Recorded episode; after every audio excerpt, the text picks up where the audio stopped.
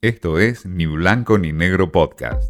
Mensaje directo al bolsillo con Laura García.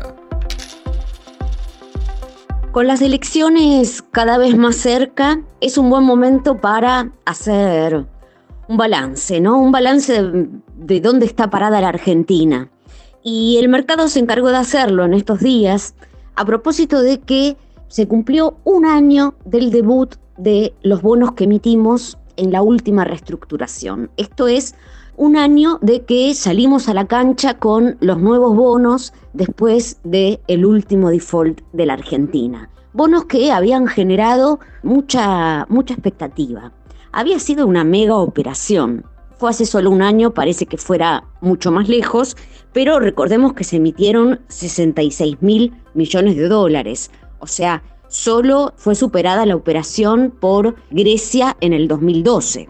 Así que bueno, el mercado vio los números y no, no son muy alentadores porque mm, de hecho en estos 12 meses los globales, que así se llaman estos bonos en dólares que se utilizan de referencia para la Argentina, ¿no? En el exterior, llegaron a perder 35% de su valor. E incluso hubo momentos en que arrojaban una probabilidad de default del 90%. Esto tuvo mucho que ver con el FMI.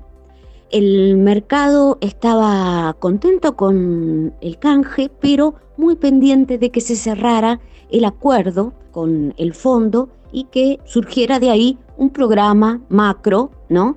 Que sea un marco al que tuviera que atenerse la Argentina. Bueno, con fecha incierta, ¿no? Con este acuerdo en puntos suspensivos, ahora todas las expectativas están puestas en las elecciones como driver, como suele decirse en la jerga del mercado, como eh, motor de los precios y de los movimientos de los precios. Si vemos lo que pasó en estos últimos días es interesante porque los bonos en dólares empezaron a subir subieron bastante, en las últimas dos semanas subieron 8%, y de hecho eh, el riesgo país quebró la barrera de los 1.500 puntos.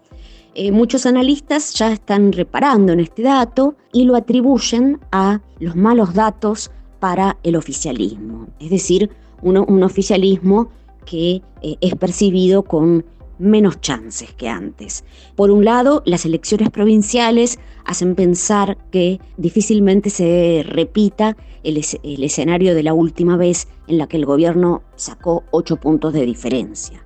Y además, bueno, algunos escándalos como el Olivos Gate, que tampoco ayudó con la imagen pública eh, del oficialismo, parece haberle dado algún impulso a los bonos en dólares y convencido a algunos inversores de que ya eh, valía la pena posicionarse, es decir, comprar estos títulos, porque mm, si pierde el oficialismo, tienen un potencial de suba más que interesante.